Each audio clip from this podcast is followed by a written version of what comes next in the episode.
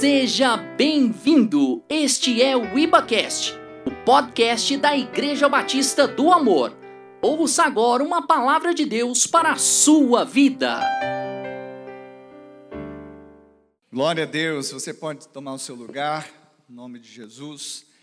É, é isso, hoje eu vou precisar do, do púlpito. Aleluia.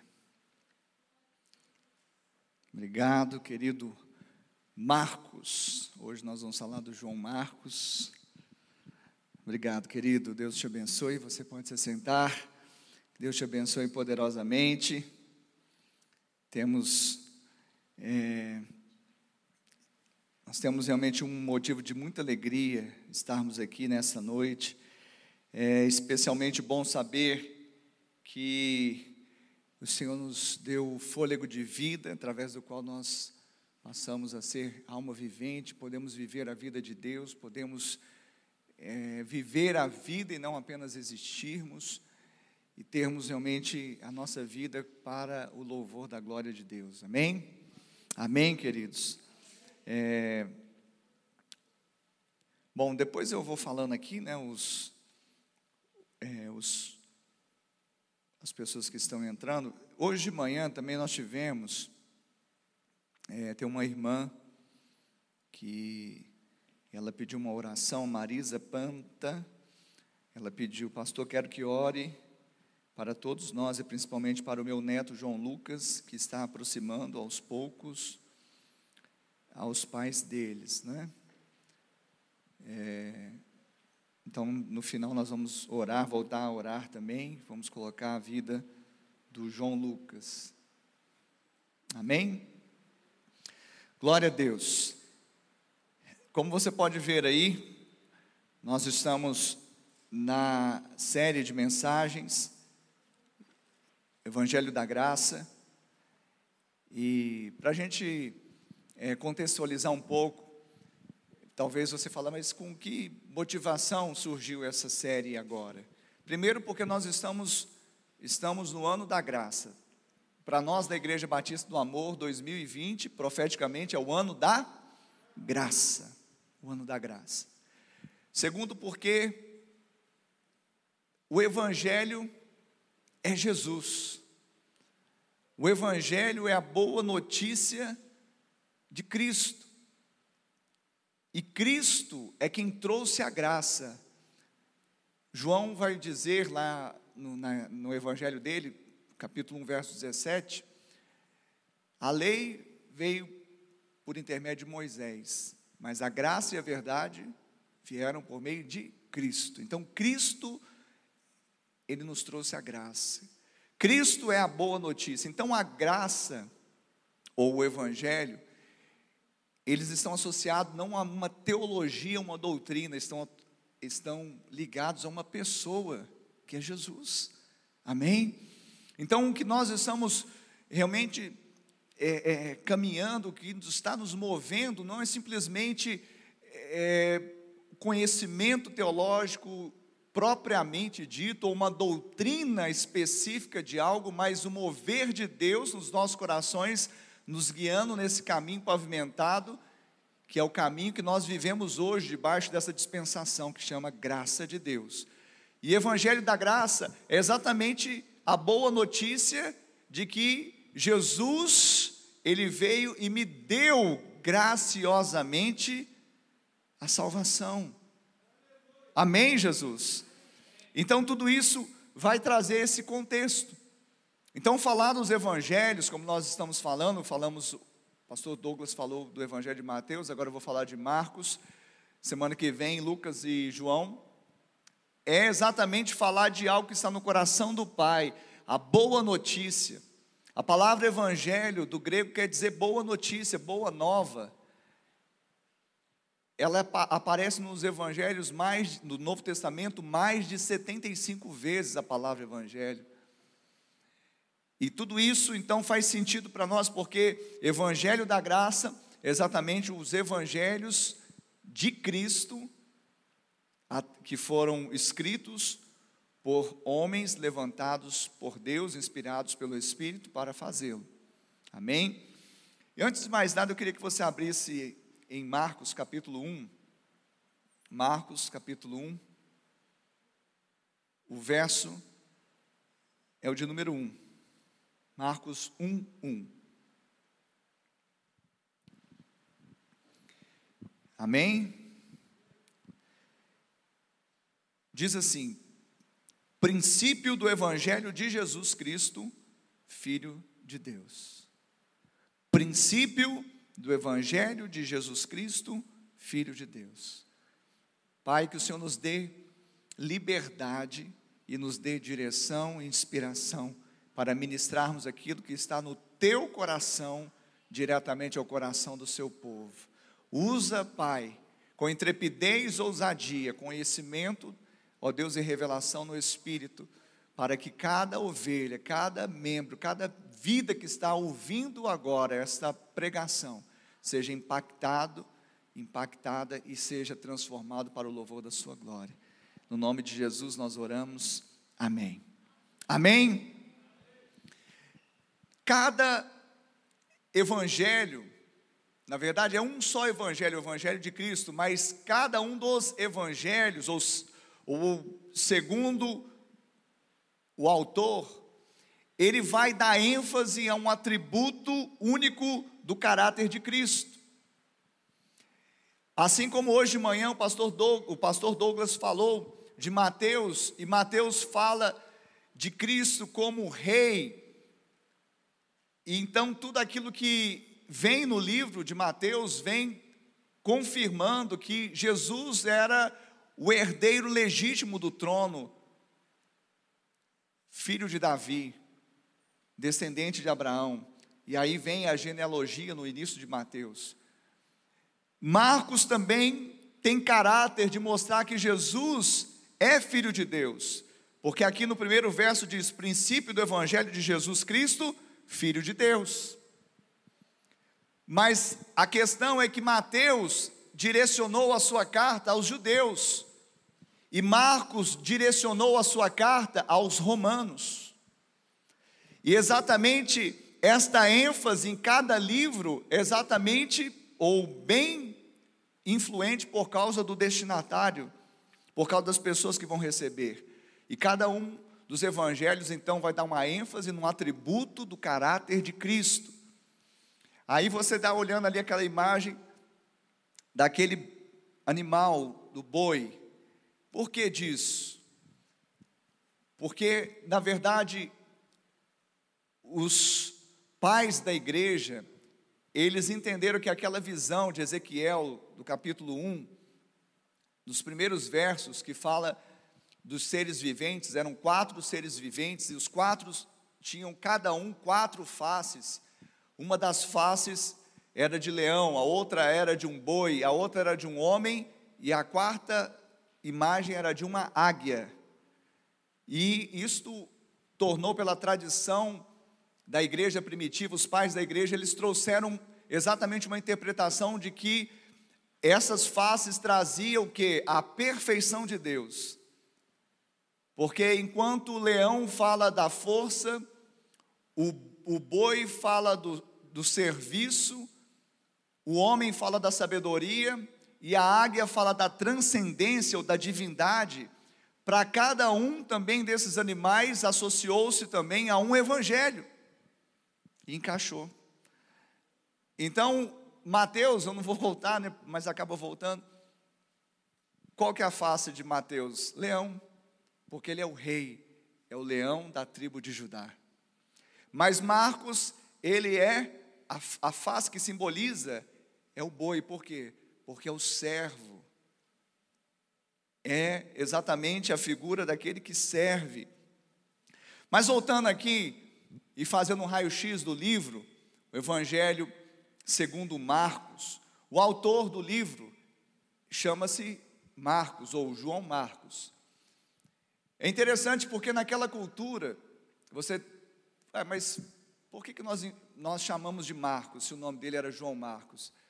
É porque não era incomum que os judeus tivessem um, um, um apelido, grego ou latim, no grego ou no latim. Barnabé não chamava Barnabé, né? Era apelidado Barnabé. E vários, Simão, Pedro. Simão do hebraico, Pedro do grego. E João é hebraico, Marcos é latim. Isso era, é, não era incomum. Então, João Marcos era um jovem que não andou, não foi um dos discípulos de Jesus, ele não foi um dos doze, ele não foi um dos, dos, dos apóstolos, ele foi considerado um evangelista, mas João Marcos, ele teve as suas experiências e ele andou com homens que tinham experiência com Deus. Ele andou com Paulo, ele andou com Barnabé, ele andou com o próprio Pedro, que o chama de meu filho. Alguns teólogos vão dizer que Marcos é uma interpretação de Pedro ao, ao Evangelho. Mas não há dúvida de que João Marcos é o autor do Evangelho segundo Marcos. A data desse livro, ela acontece aproximadamente entre 65 a.C. e 68, 70 antes, é, depois de Cristo, desculpa, antes de Cristo. 65 a 68 depois de Cristo. Ali, claro, sobre o Império Romano e o, governador, e o imperador era Tibério César. Era o contexto político daquela, daquela época, quando foi escrito o Evangelho de Marcos. Qual que é o destinatário? Eu já falei, os romanos, os cristãos romanos. Era principalmente a uma carta para os gentios, especialmente aos romanos, aos cristãos romanos.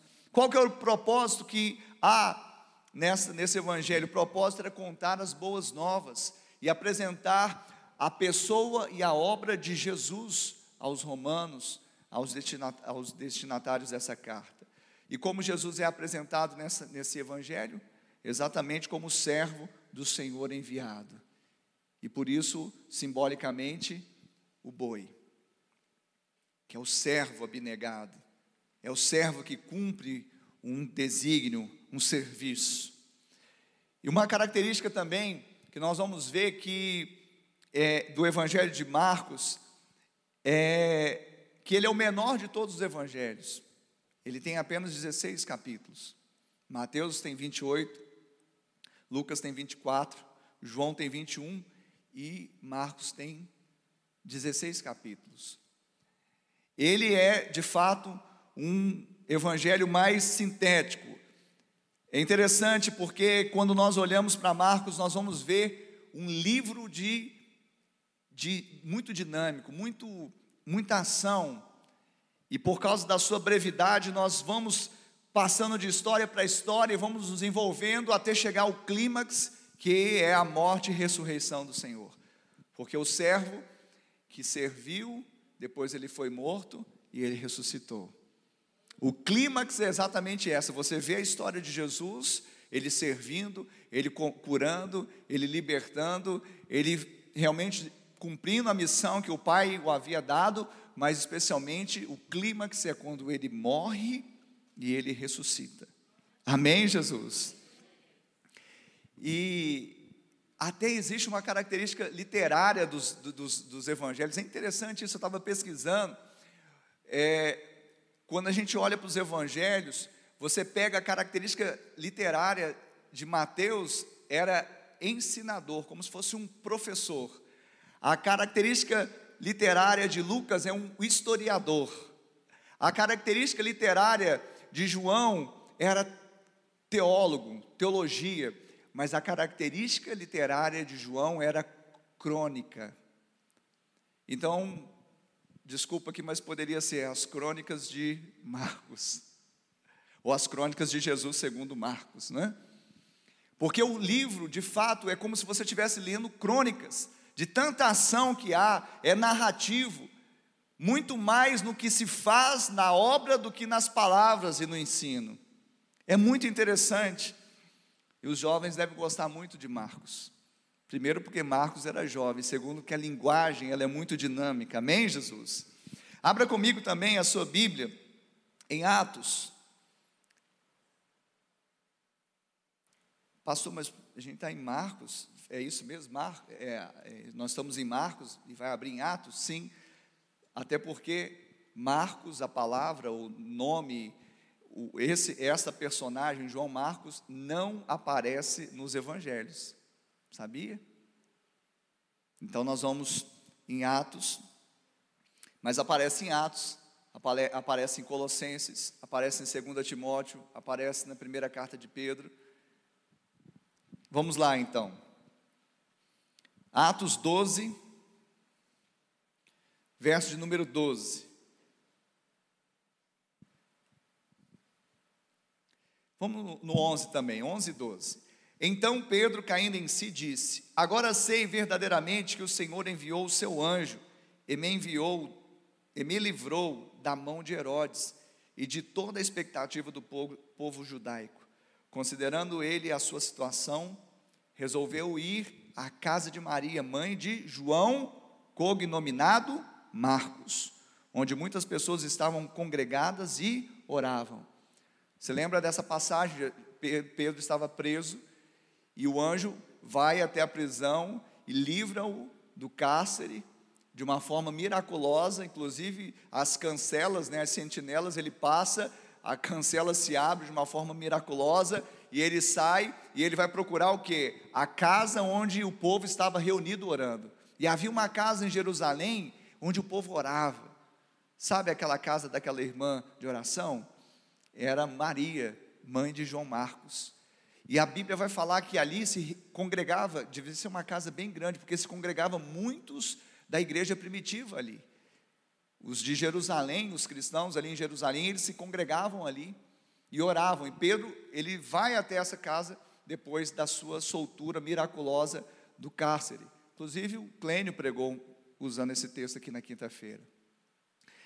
Mas por que, que eu citei esse texto? Para falar que ele tinha um contexto, ele era um cristão, ele era morador de Jerusalém, a mãe dele era piedosa, a casa dele era uma célula, era uma igreja. Ele tinha um contexto de que da unção de Deus, do poder de Deus, das boas novas do Senhor. Então, no coração desse jovem ardia a vontade de fazer a vontade, a vontade de fazer, é isso mesmo, a vontade de Deus, de cumprir os desígnios do Senhor, de cumprir a missão a qual ele recebeu de uma forma indireta, porque ele não, como eu falei, não teve um contato direto com Jesus, mas ele teve contato com pessoas que estiveram com Jesus, ele teve contato com pessoas que foram líderes na igreja primitiva. Saber, como eu falei, Paulo, Barnabé e o próprio Pedro. Amém, Jesus? Até isso está acompanhando? Agora é interessante, porque esse homem chamado João Marcos, ele, ele realmente tem um momento é, que a história conta, e só mesmo para fechar aqui sobre João Marcos, que ele sai então com Paulo e Barnabé para a primeira viagem. Ele chega até Perge. Só que nessa primeira viagem missionária, nessa cidade, sem explicação, ele refuga, ele volta atrás. Paulo o considera o quê? Desertor. E depois, para a segunda viagem, dois anos depois, a segunda viagem missionária, Paulo vai preparar, fazer os preparativos para a segunda viagem. Barnabé fala: Vamos chamar João Marcos. Ele não. Mas por que não? Porque ele é um desertor. E é interessante porque Barnabé insiste, até porque a Bíblia vai falar que eles eram primos. Alguns vão citá-lo como sobrinho, né? Porque João Marcos seria sobrinho de, de Barnabé. Mas tinha um parentesco, ou de sobrinho ou de primo, tinha um parentesco. Agora, o interessante é que nesse momento, o que, que acontece? Paulo bate o pé e fala: Não, comigo ele não vai, eu vou com Silas. Aí Barnabé vai e toma João Marcos consigo e vai. Existem momentos, ouça o que eu vou dizer. Isso é específico, não é regra, não é regra o que eu vou falar. Jamais falaria isso como regra, porque nós primamos pelo princípio da aliança e princípio da unidade. Mas existem momentos específicos, e esse é um deles, em que dividir é necessário para não separar. ou melhor, separar é necessário para não dividir. Eu não sei se você entendeu, mas nesse momento, eles estavam na comitiva para a segunda viagem missionária, mas Paulo fala, João Marcos não, porque ele desertou lá na primeira, então não vai. Aí Barnabé fala, não, mas eu, eu vou trazê-lo comigo. Então tá bom, você fica com ele que eu vou com Silas. E aí a abrangência da obra missionária foi muito maior do que poderia ser se eles fossem para o mesmo caminho. Quem está entendendo isso? Então eles se separaram para não haver divisão no reino. O reino dividido não subsiste em si. Amém, Jesus? Então fala, poderia falar outras características, citar outros textos, mas vamos para o livro em si, que é exatamente o Evangelho segundo Marcos, que é um evangelho de graça.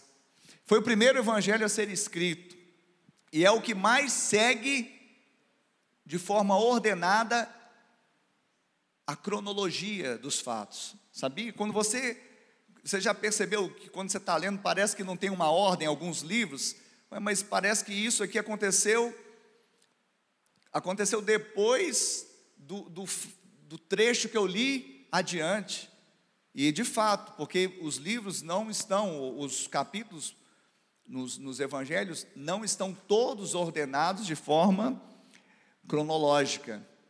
Mas o que mais está ordenado de forma cronológica é o livro, o Evangelho de Marcos. Sabia disso? Então, quando você passar ali a ler o Evangelho de Marcos, você vai entender que existe uma ordem cronológica muito fidedigna, muito interessante.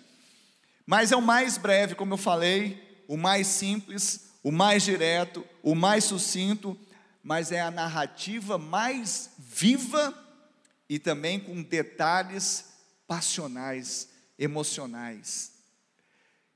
Eu, é, alguns teólogos vão dizer que nenhum outro dá alguns detalhes passionais como Marcos.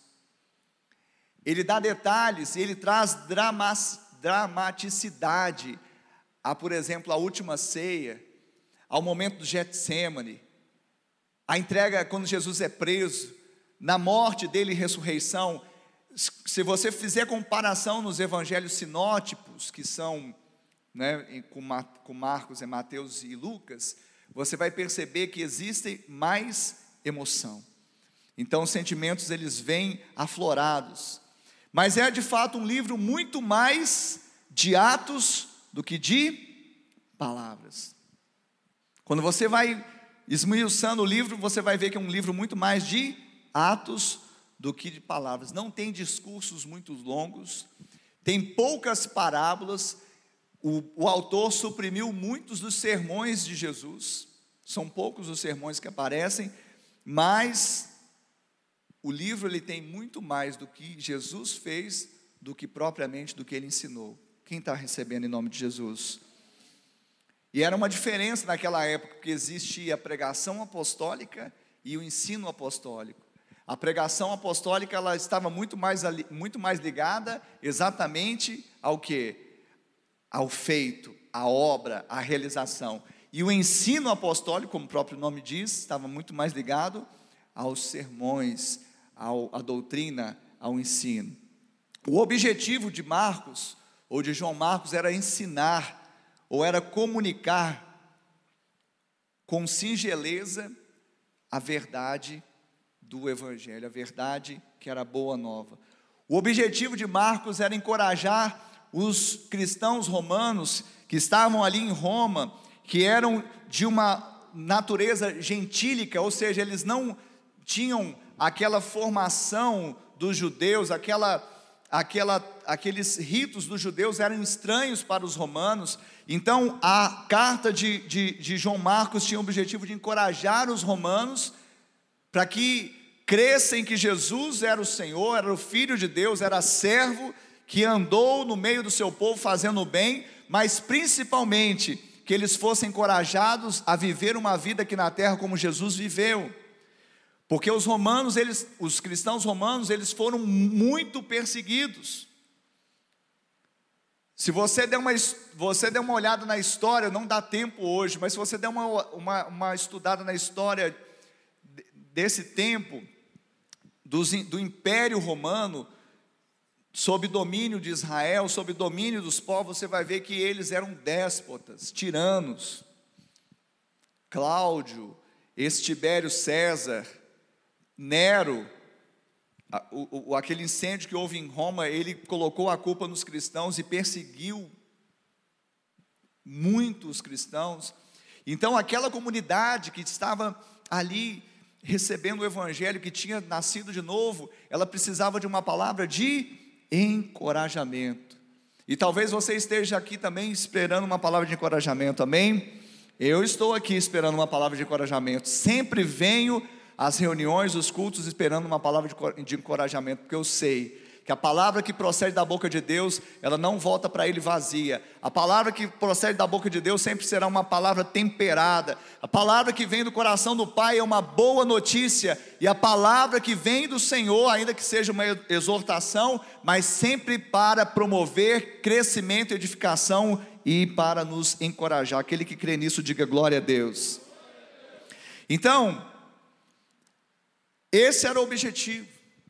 Objetivo comunicar àquela gente de uma forma simples, singela, uma verdade espiritual, a boa notícia do Evangelho, encorajar os cristãos romanos que passavam por perseguições também, e sempre provando que Jesus é o Messias esperado. Jesus era realmente, ele atendeu todos os requisitos das profecias que haviam sido liberadas antes da sua vinda. Agora, nós vamos começar a passar exatamente para os, os momentos da, da, do livro. É claro que também eu não tenho a pretensão aqui de passar ponto a ponto, ainda que sejam 16 capítulos, mas são muitas histórias. Mas eu quero me ater e eu quero trazê-lo comigo trazê-los comigo, para nós mergulharmos na característica principal do livro, que é o livro de ação, o livro de poder, o livro de milagres, o livro que é Jesus em ação, o livro que mostra Jesus operando milagres, o livro que testifica que Jesus é Deus, não muito pelas palavras ou ensino, mas pelos seus feitos, atos e obras. Então nós vamos passar aqui em algumas passagens para que a gente possa realmente lê-la novamente, mas lê-la de uma forma diferente. Fala, meu Deus, eu não imaginava que essa carta que inicialmente foi destinada aos romanos, mas eu sei que de uma forma universal ela vem agora ao meu encontro, é para eu ser despertado, encorajado, que mesmo passando dificuldade, mesmo passando perseguição, mesmo sendo acusado falsamente, mesmo no momento de pandemia, eu posso crer que Jesus é Deus, eu posso crer na obra dele, os ensinamentos deles estão aí, está aí, mas eu sei que pela obra inequívoca dele lá na cruz e a obra que ele fez aqui na terra, ele pode me contemplar, ele pode operar um milagre na minha vida também. Quantos creem nisso? Então leia Marcos crendo que ele vai operar na sua vida também. Leia Marcos entendendo que o milagre não estava restrito a uma comunidade romana do primeiro século, mas essa palavra está ecoando séculos após séculos até chegar ao século 21 no Brasil, em Minas, em Uberlândia, aqui nessa igreja, em nome de Jesus. E eu creio que Ele é o mesmo ontem, hoje será para sempre. Alguém crê assim também?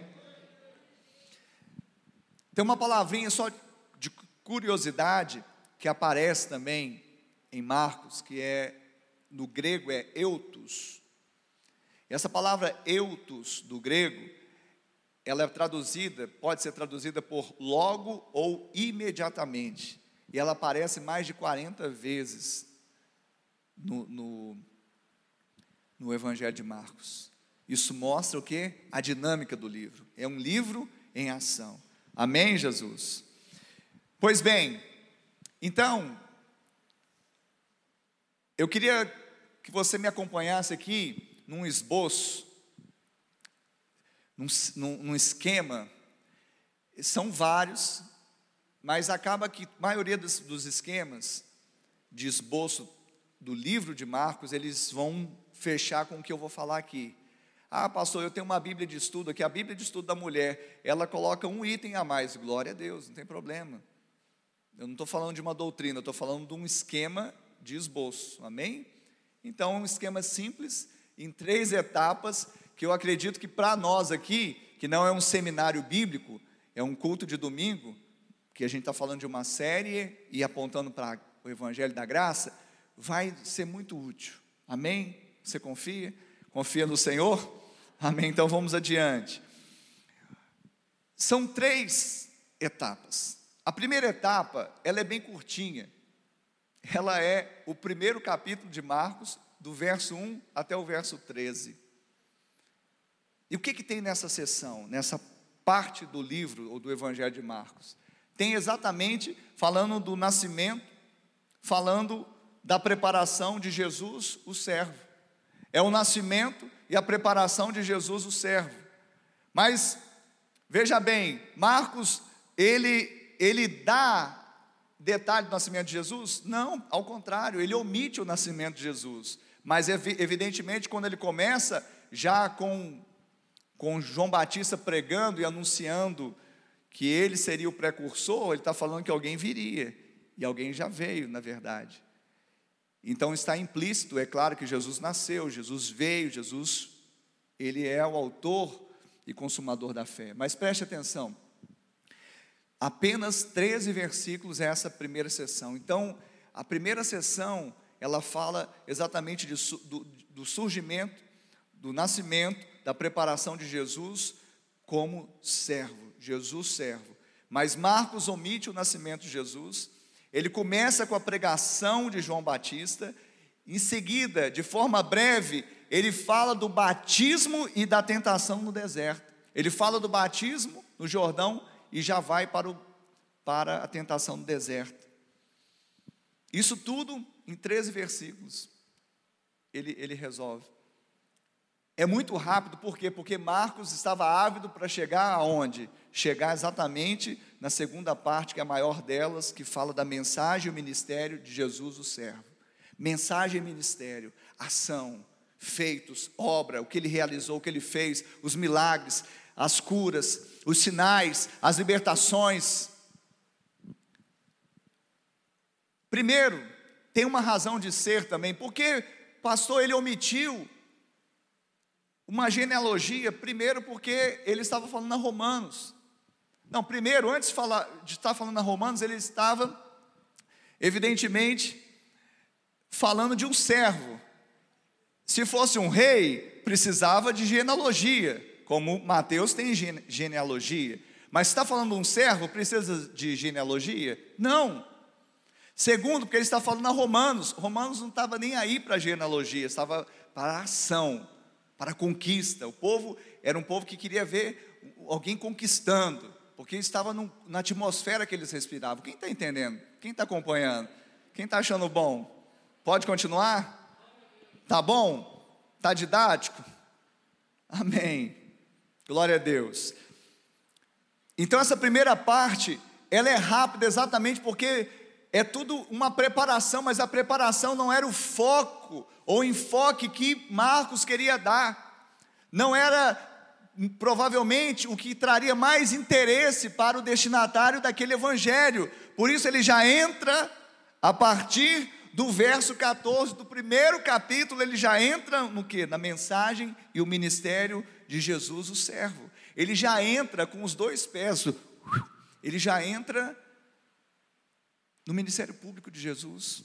Ele já entra na convocação de alguns discípulos, ele já entra falando do ministério público de Jesus na Galileia, ele já começa a desdobrar falando do ministério público de Jesus fora da Galileia, depois mais adiante ele vai falar do ministério público de Jesus em Jerusalém. Então ele quer falar de ministério, falar de obras, falar de feitos. Amém, Jesus? Glória a Deus. E aonde se passou a maior parte do ministério de Jesus? A maior parte do ministério de Jesus se deu na Galileia. Por isso ele foi conhecido como Galileu. Embora tenha nascido em Belém da Judéia, ele foi conhecido como Galileu, porque a maior parte do ministério público de Jesus se deu na Galileia. E é interessante porque a base passa a ser Cafarnaum. Ele mora em Cafarnaum e a partir daquela cidade ele começa a sair para Betsaida, para Genezaré, ele começa a sair para outras cidades, fazendo a obra de Deus. Foi só na Galileia? Não. Foi só nessas cidades? Não. Mas principalmente, como eu falei, nós temos que dar o foco, o que o livro dá foco. Então eu quero te chamar agora para nós mergulharmos em alguns textos maravilhosos da palavra de Deus com relação a esses feitos de Jesus. Eu queria que você abrisse a sua Bíblia comigo em Luca, é, desculpa, é, Marcos capítulo 6. Marcos, capítulo de número 6.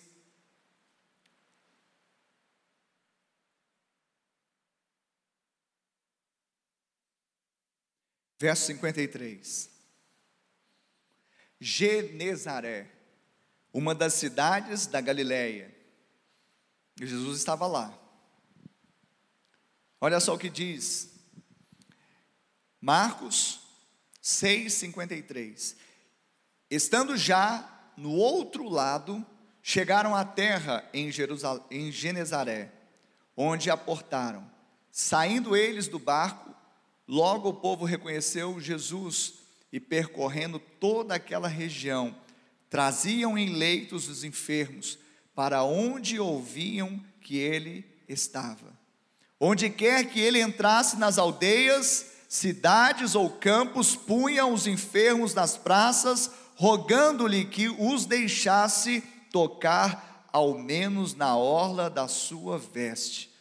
E quantos a tocavam saíam curados. E quantos a tocavam saíam curados. Quem vai tocar nas orlas de Jesus nesta noite aqui? Quem crê que Jesus ainda continua operando milagres, sinais e maravilhas?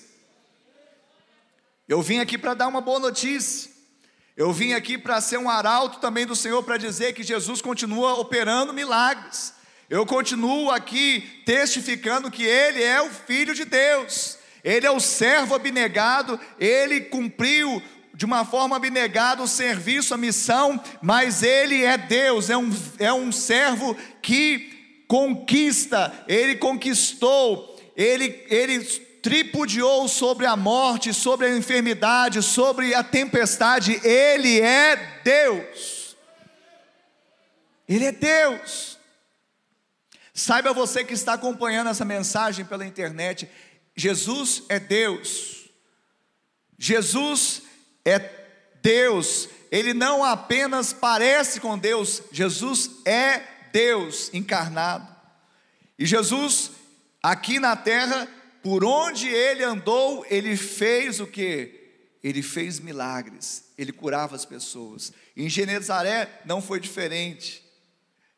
Ele chegava, as pessoas iam correndo. Ele, as pessoas sabendo que ele estava ali, traziam os leitos os enfermos. Ele entrava nas aldeias, nas cidades, nos campos, eles punham os enfermos nas praças, eles pediam para que ao menos eles tocassem na orla de sua veste. E se cumpriu exatamente o que o autor de Atos vai dizer, o qual andou por toda parte, fazendo o bem, curando a todos os oprimidos do diabo, porque Deus era com ele. Jesus, ele andou por toda parte. Jesus andou por toda parte fazendo bem e curando a todos os oprimidos do diabo, e é isso que Marcos enfoca. Abra também agora no capítulo de número 8.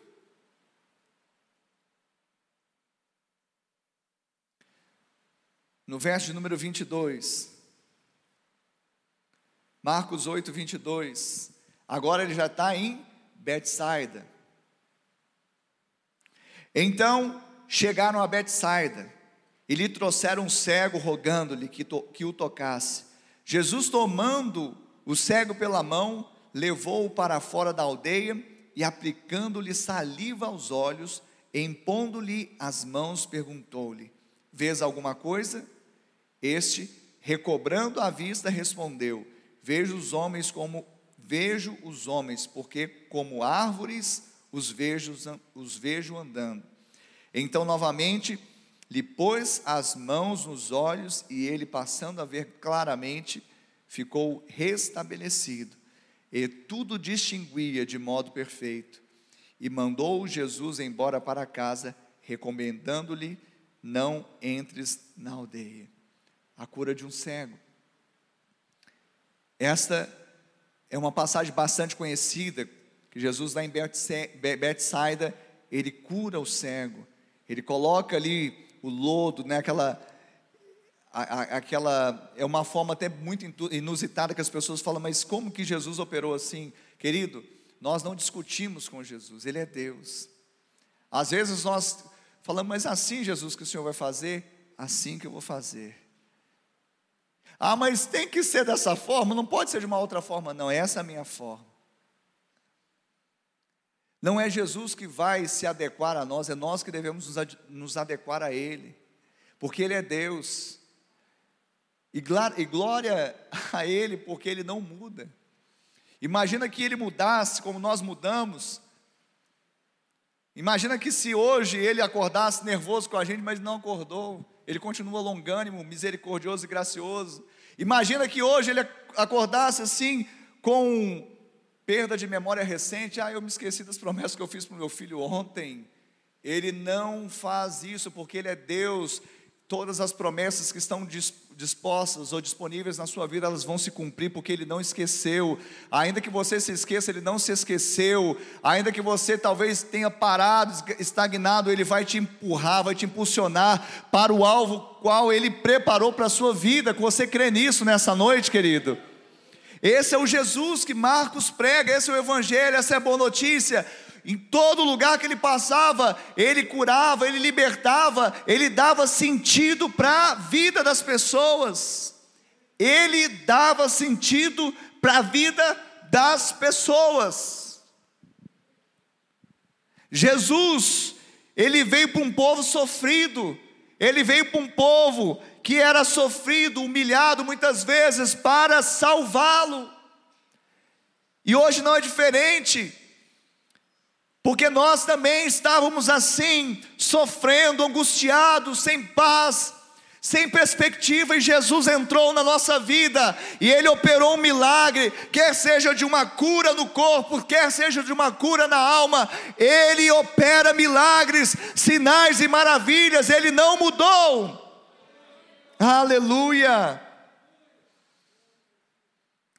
Ele curou tantas pessoas, há registros no, também que lá no norte da Galileia, já no extremo do território de Israel, as regiões de Tiro e Sidom, ele também foi até lá e curou muitas pessoas, expulsou demônios, encontrou inclusive uma mulher Ciro-Fenícia, que teve uma, um, um encontro maravilhoso, e tudo isso estava sendo relatado no livro de Marcos, no Evangelho de Marcos. E o mais interessante é que ele não parou o seu a sua missão. Ele andava pelas aldeias e muitas vezes alguns não acreditavam, outros questionavam, os religiosos, porque tudo isso está relatado, querido, são muitos detalhes. Existem a, a, as questões que ele debatia com os religiosos, os religiosos vinham exatamente rebatendo e colocando a questão do sábado, do divórcio, questões diversas. Mas como um servo focado na missão, ele não parou, ele não retrocedeu, ele tinha um alvo, o alvo dele era obedecer o Senhor, o Pai, mas também ele tinha um alvo de ir até o final, até a morte, porque ele sabia que com a morte dele, ele podia nos libertar do cativeiro da morte. Ele fez isso por amor a mim e a você. Quantos creem nisso? Ele fez isso porque ele nos ama. Ele não parou. E isso é inspirador no livro. Quando a gente olha o livro, embora tenha esse contexto das, dos debates que haviam, de várias questões também, que parte dos sermões também há aqui, mas não são muitos sermões, era um debate, mas nós temos aprendido nesse tempo que evangelho não é argumentação e debate, evangelho é proclamação. Por isso que eu, eu domingo passado falei, né, que eu não gosto de partidarismo político, porque envolve muito debate e argumentação. Eu gosto é do evangelho porque fala de proclamação. Evangelho não é debate e argumentação. Evangelho é proclamação. Quantos aqui querem proclamar as boas novas do Evangelho de Cristo? Eu queria que você abrisse comigo também no capítulo 10, Marcos capítulo 10. Esse texto que eu vou ler, ele na verdade vai convergir, ou vai centralizar a mensagem do livro. Como eu falei, são muitos detalhes. Mas se a gente pudesse pensar, se a gente pudesse pegar assim, pastor, são 16 capítulos. Dos 16 capítulos, se eu pudesse pensar um versículo temático, um versículo chave de, de, do Evangelho de Marcos, qual o versículo seria? Marcos 10, 45. Mas nós vamos ver o contexto e nós vamos então centralizar aqui, porque é importante essa mensagem nessa série aqui, falando do Evangelho de Marcos. E diz assim em Marcos 10, a partir do 35.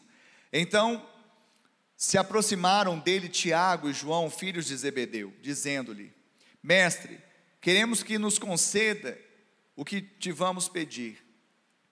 E ele lhes perguntou: Que quereis que vos faça? Respondeu-lhe: Permite-nos permite que, na tua glória, nos assentemos a um, desculpa, nos assentemos um à tua direita e o outro à tua esquerda. Mas Jesus lhes disse: Não sabeis o que pedis. Podeis vós beber o cálice que eu bebo, ou receber o batismo com que sou batizado? Disseram-lhe: Podemos. Tornou-lhe Jesus: Bebereis o cálice que eu bebo, e recebereis o batismo com que eu sou batizado. Quanto, porém, ao assentar-me à minha direita ou à minha esquerda, não me compete concedê-lo, porque é para aqueles que aqueles a quem está preparado. Ouvindo isto, indignaram-se os dez contra Tiago e João, mas Jesus, chamando-os para si, disse-lhes: Sabeis que os que são considerados governadores dos povos têm-nos sob seu domínio, e sobre eles os seus maiorais exercem autoridade. Mas entre vós não é assim. Pelo contrário, quem quiser tornar-se grande entre vós, será este o que vos sirva. E quem quiser ser o primeiro entre vós, será servo de todos. Pois o filho do homem não veio para ser servido, mas para servir e dar a sua vida em resgate de muitos. Você pode dar uma glória a Deus, querido? O filho do homem não veio para ser servido, mas para servir e dar a sua vida em resgate por muitos. Essa é a mensagem. O servo, Jesus, o servo, ele não veio para ser servido, ele veio para servir. E não apenas servir com as mãos, não, apenas servir com um bem, não apenas servir com um benefício, não apenas servir com. Ele serviu com a sua própria vida. Ele deu a sua própria vida por resgate de cada um de nós. O centro do Evangelho de Marcos é exatamente essa mensagem. O servo fiel, ele cumpriu a missão, ele se entregou por amor, para que pudesse glorificar o Pai que está nos céus. Sabe, essa foi uma disputa sim entre os filhos de Zebedeu para saber quem era o maior. Mas Jesus fala: aquele que quer ser o maior, que sirva a todos. Nós temos vivido um tempo e diante de uma sociedade que muitas vezes tem se tornado egoísta e hedonista, que tem buscado simplesmente a sua própria vontade, se sobrepor, tem buscado a, a, o governo por braço forte, por prevalência, mas exatamente Cristo fala: olha, não é assim entre vós, não é assim entre vocês, não é assim entre o meu povo, não é assim entre aqueles que eu resgatei desse sistema. E agora não mais está vivendo debaixo do sistema corrompido do reino desta terra, de governadores tiranos, de imperadores déspota, mas agora o reino é de paz, de alegria, justiça. O reino agora é o reino de bondade, de amor e equidade. É o reino agora que está dentro de você, não é comida e bebida, mas é o que está dentro do seu coração. Eu plantei isso. Esta é a mensagem. Essa é a mensagem do Evangelho de Marcos.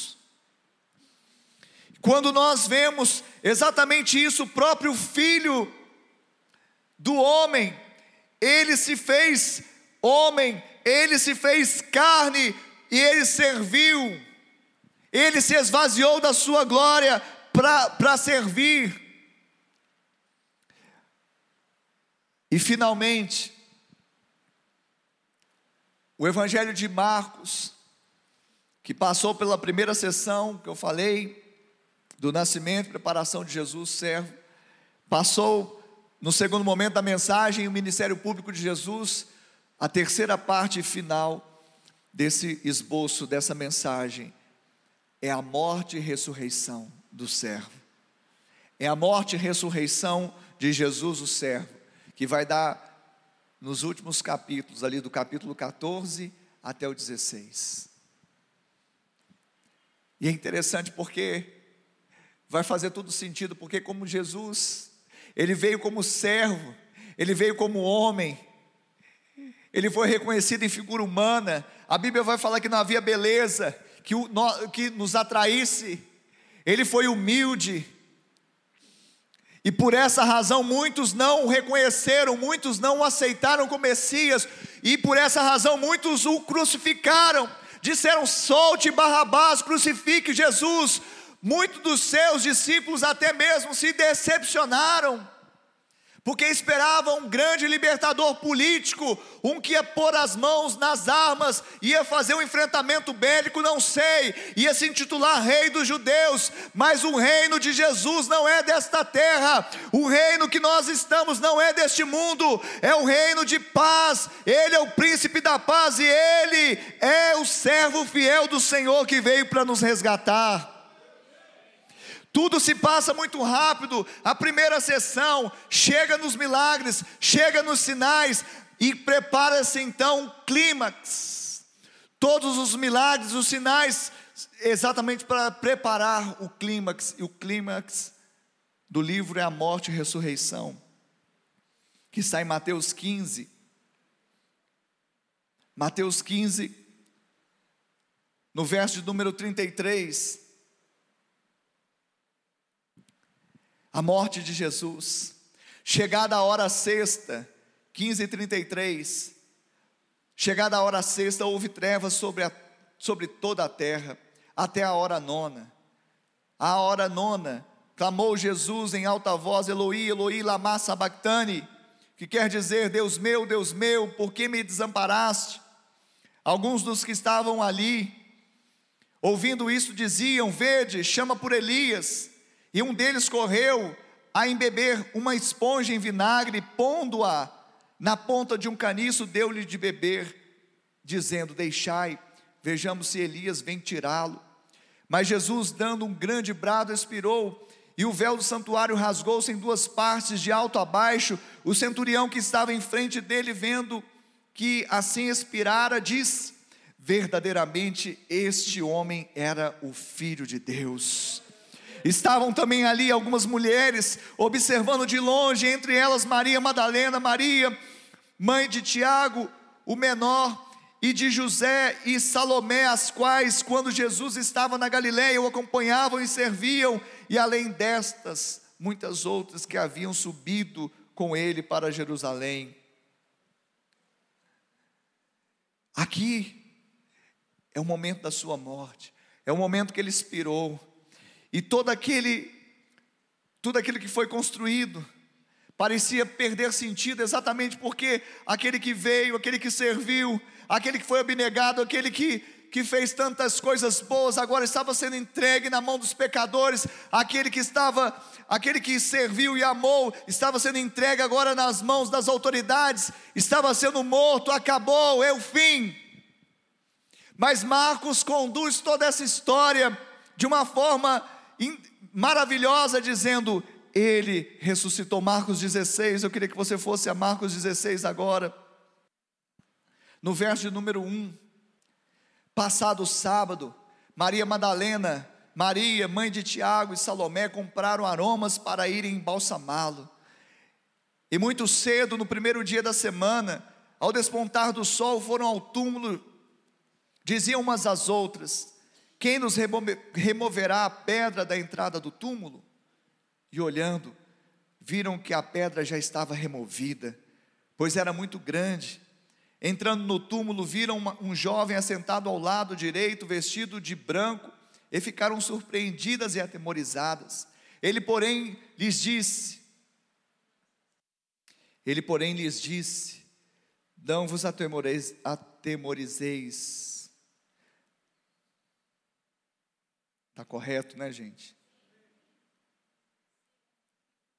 Buscai a Jesus, o Nazareno, que foi crucificado, e ele ressuscitou, não está mais aqui, vede o lugar onde o tinham posto, mas ide, dizei a seus discípulos, a seus discípulos e a Pedro, que ele vai adiante de vós para a Galiléia, lá o vereis, como ele vos disse. E saindo elas, fugiram do sepulcro, porque estavam possuídas de temor e de assombro, e de medo, nada disseram a ninguém. Ele não estava mais ali. Jesus não estava ali, não poderia mais procurar entre os mortos aquele que vivia. Eu queria que os, os ministros já pudessem subir, já poderiam ter subido. E nessa hora eu queria que você já se colocasse de pé.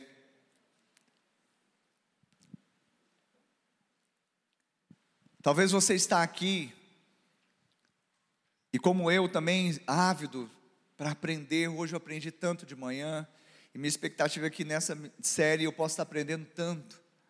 Mas você, como eu, também tem uma necessidade que todo o ensino que é ministrado, sobretudo o evangelho da graça, o evangelho que traz exatamente o servo abnegado, o servo que não buscou o seu próprio interesse, o servo que o Senhor que não veio para ser servido, mas serviu e deu de graça para que nós pudéssemos ter vida, nos, ele se entregou. Talvez hoje você esteja esperando realmente algo acontecer na sua vida. Eu quero te falar que em Cristo Jesus, tudo aquilo que você necessita, tudo aquilo que você precisa, tudo aquilo que você ainda sente falta, tudo aquilo que você ainda não se empoderou, não se apropriou, em Cristo Jesus está disponível pela fé, porque Ele fez essa obra redentora, Ele se entregou como servo, Ele morreu a morte vicária, Ele morreu a morte de cruz, Ele foi até o fim, exatamente para deixar disponível todas as suas bênçãos, tudo aquilo que Ele conquistou na cruz, é seu direito direito, é meu direito, é direito nosso, é nossa herança. Esta porção em Cristo Jesus está disponível na sua vida. Mas que você clame agora, que você clame em alta voz, dizendo: Senhor, eu creio que esta obra do Senhor, ela continua ainda hoje. O Senhor ainda faz, o Senhor ainda realiza, o Senhor ainda é o servo que foi o servo fiel, e pela fidelidade do Senhor eu me aproprio das suas bênçãos em nome de Jesus. Aleluia!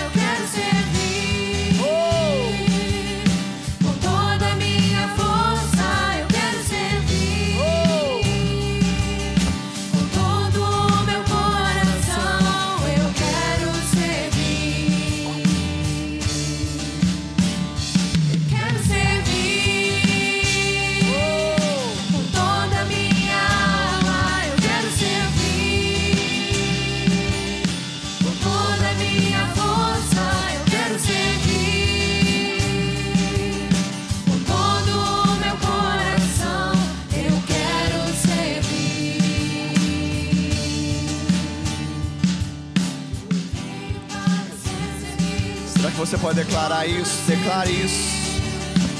Deu a sua Declare. para salvar o que crê. Não veio para ser Veio para servido, ser servido, mas a todos serviu. todos serviu. Ele deu a sua Deu a vida sua vida por resgate para e nos salvou.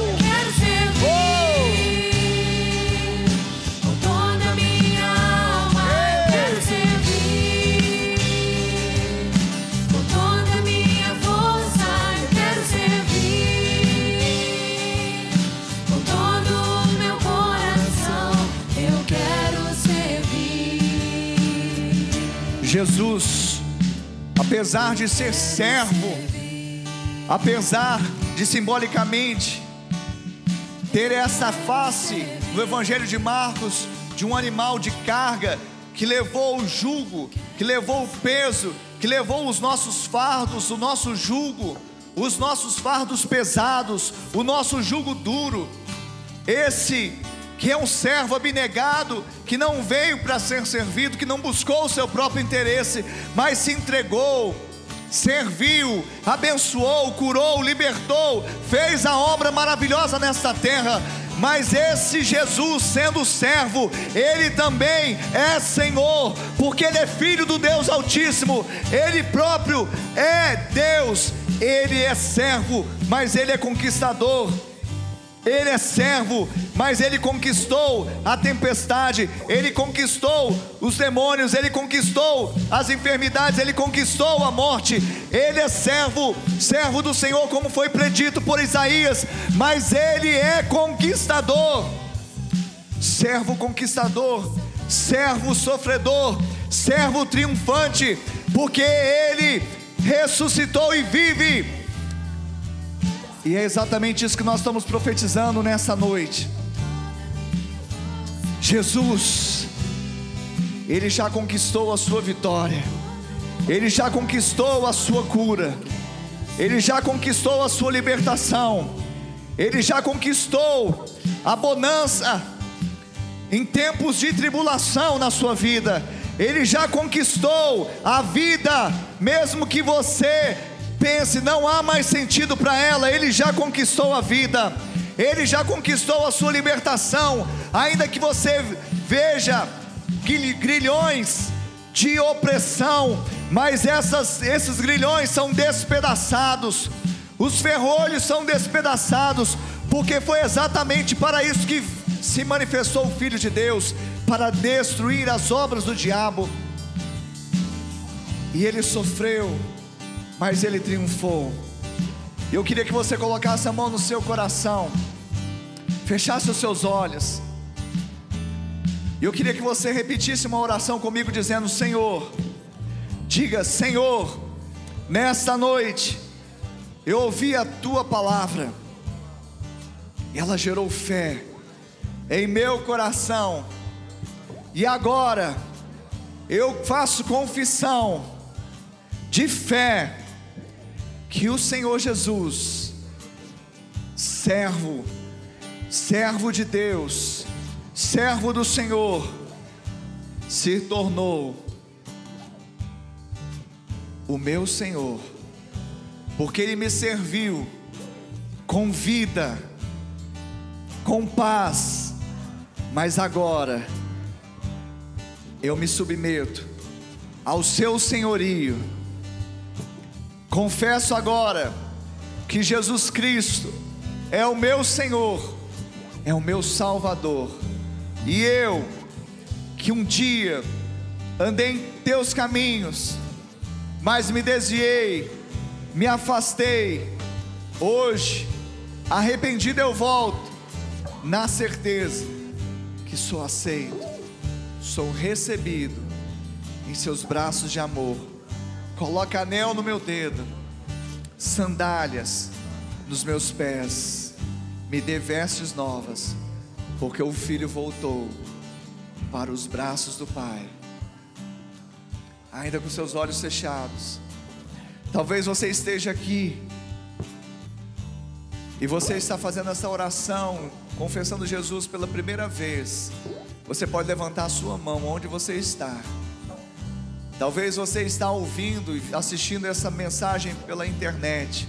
Aonde você está, você pode levantar sua mão aí. Eu quero orar por você. Talvez você que andou nos caminhos do Senhor, mas se desviou deles, se afastou dele. Hoje, quem sabe arrependido, você torna, volta. Você pode levantar sua mão aí, aí onde você está e receber agora essa porção do amor que não acaba. Talvez você está aqui hoje e talvez tendo lido tantas vezes os evangelhos, tantas vezes a palavra, mas hoje de uma forma iluminada, revelada, o evangelho da graça, o evangelho de Marcos mostrou a graça, o favor de Deus, que sendo Senhor e Deus, mas veio como servo para servir, para lavar os pés, para nos curar, libertar, para entregar e não receber. E hoje você se apropria disso para viver uma vida diferente, para viver uma vida debaixo da graça, para viver uma vida debaixo do favor, para viver uma vida digna daquele que já recebeu o dom maior, o bem maior, recebeu tudo de Deus. Talvez você está dizendo isso no seu coração. Então eu quero te abençoar nessa noite. Pai, abençoa essa vida que está aqui nesse prédio ou que está assistindo essa reunião nos quatro cantos desta terra. Pai, vá ao encontro dessas vidas agora. Pessoas precisam de um recomeço. O evangelho da graça, o evangelho de Marcos pregado hoje aqui mostra essa realidade, essa faceta da entrega, do serviço, da abnegação, do altruísmo, da graça, do favor que nós não merecíamos, mas pela fé nós recebemos. Então agora, Pai, muda a história dessa pessoa agora, muda a história desse homem, muda a história dessa mulher, muda a história desse jovem, muda a história dessa jovem, dessa adolescente, dessa criança. Muda agora, Senhor, assim como o Senhor operou sinais, maravilhas, prodígios, assim como nós vimos no Evangelho de Marcos, o Evangelho em ação, essas crônicas dos feitos de Jesus. Faz de novo, Senhor. Faz de novo, Senhor. Faz de novo, Senhor. Oh! Oh, xalarabaxere manabassou. Rei, rabaxá manabaseire querere manas. Xerere. O Senhor está ministrando a corações que estão sendo restaurados aqui nessa noite, restaurados nesse prédio, restaurados em muitas casas. Ele está fazendo essa obra, porque Ele te diz: Eu continuo a fazer, eu continuo a minha obra, eu continuo os sinais, eu continuo a ser esse Deus próximo, o Deus que faz maravilhas. Ele continua fazendo. E há pessoas que estão se apropriando agora tomando posse. Vai tomando posse. Vai tomando posse. Vai tomando posse. Vai declarando essa verdade. Eu sei que ele era o servo conquistador. Eu sei que ele é o servo sofredor mas ele é o servo triunfante, porque a morte não pôde detê-lo. Quando eles acharam que não tinha mais jeito, quando eles achavam que estava perdido, quando eles acharam que venceram, Jesus ressuscitou, vive e reina, e eu reino em vida com ele. Oh! Oh! Shei! Ei, larabachê, beremanavassou. Eu queria fazer uma última oração aqui para nós terminarmos. Na última sessão, a primeira preparação, Jesus o servo. A segunda, o ministério público, Jesus o servo. E a terceira sessão desse esboço, a morte e ressurreição de Jesus o servo.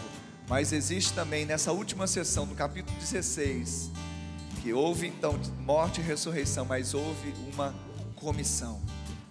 Houve o que? Uma ordem para a evangelização. Então, agora que você que se apropriou, recebeu essa dádiva, essa benesse, esse favor, essa graça, você não pode ficar com isso só para si. Você precisa sair. Quão formosos são os pés de, daqueles que anunciam boas novas. Marcos não era um apóstolo, Marcos não teve uma vida comum com Jesus, mas Marcos, João Marcos foi um evangelista. O Senhor vai te levantar nesse tempo para levar a mensagem, a boa nova. Não é para debater, não é para entrar em argumentação, mas é proclamação. O Senhor levanta um povo para proclamação de fé. Nesse tempo, finalmente apareceu Jesus aos doze, nesse caso aos onze, quando estavam à mesa, e censurou-lhes a incredulidade e dureza de coração, porque não deram crédito aos que o tinham visto já ressuscitado, e disse-lhes: Ide por todo o mundo, pregai o evangelho a toda criatura. Quem crer e for batizado será salvo, quem, porém, não crer será condenado. Esses sinais hão de acompanhar aqueles que creem. Em meu nome expelirão demônios, falarão novas línguas, pegarão em serpentes, e se alguma coisa mortífera beberem, não lhes fará mal. Se impuserem as mãos sobre os enfermos, eles serão curados. Ele delegou essa missão, ele nos comissionou. Se você, pela fé, recebeu a obra de Jesus o servo, agora essa obra continua por Marcos, João, Joaquim, Maria, Francisco, Ricardo, William, Lorival, Brian, Samuel, Wesley, Michele, ou Lucas, Nayara, Jane, agora é com você, agora é comigo, vamos continuar essa obra. Quem vai continuar e dar um brado de vitória? Quem vai continuar a obra do servo? Dá vivas de, aleluia. Quem vai? Aplauda o nome dele nesta hora. Oh! E cante essa canção dizendo: Eu quero servir.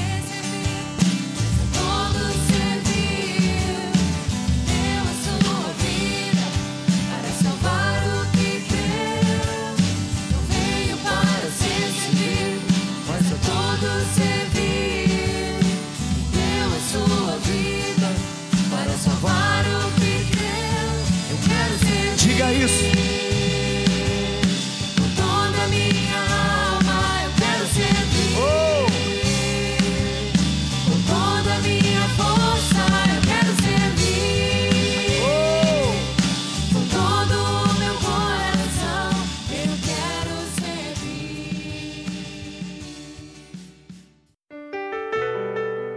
Obrigado por acessar o IbaCast. Acesse nossas redes sociais. Siga Igreja Batista do Amor. Até a próxima!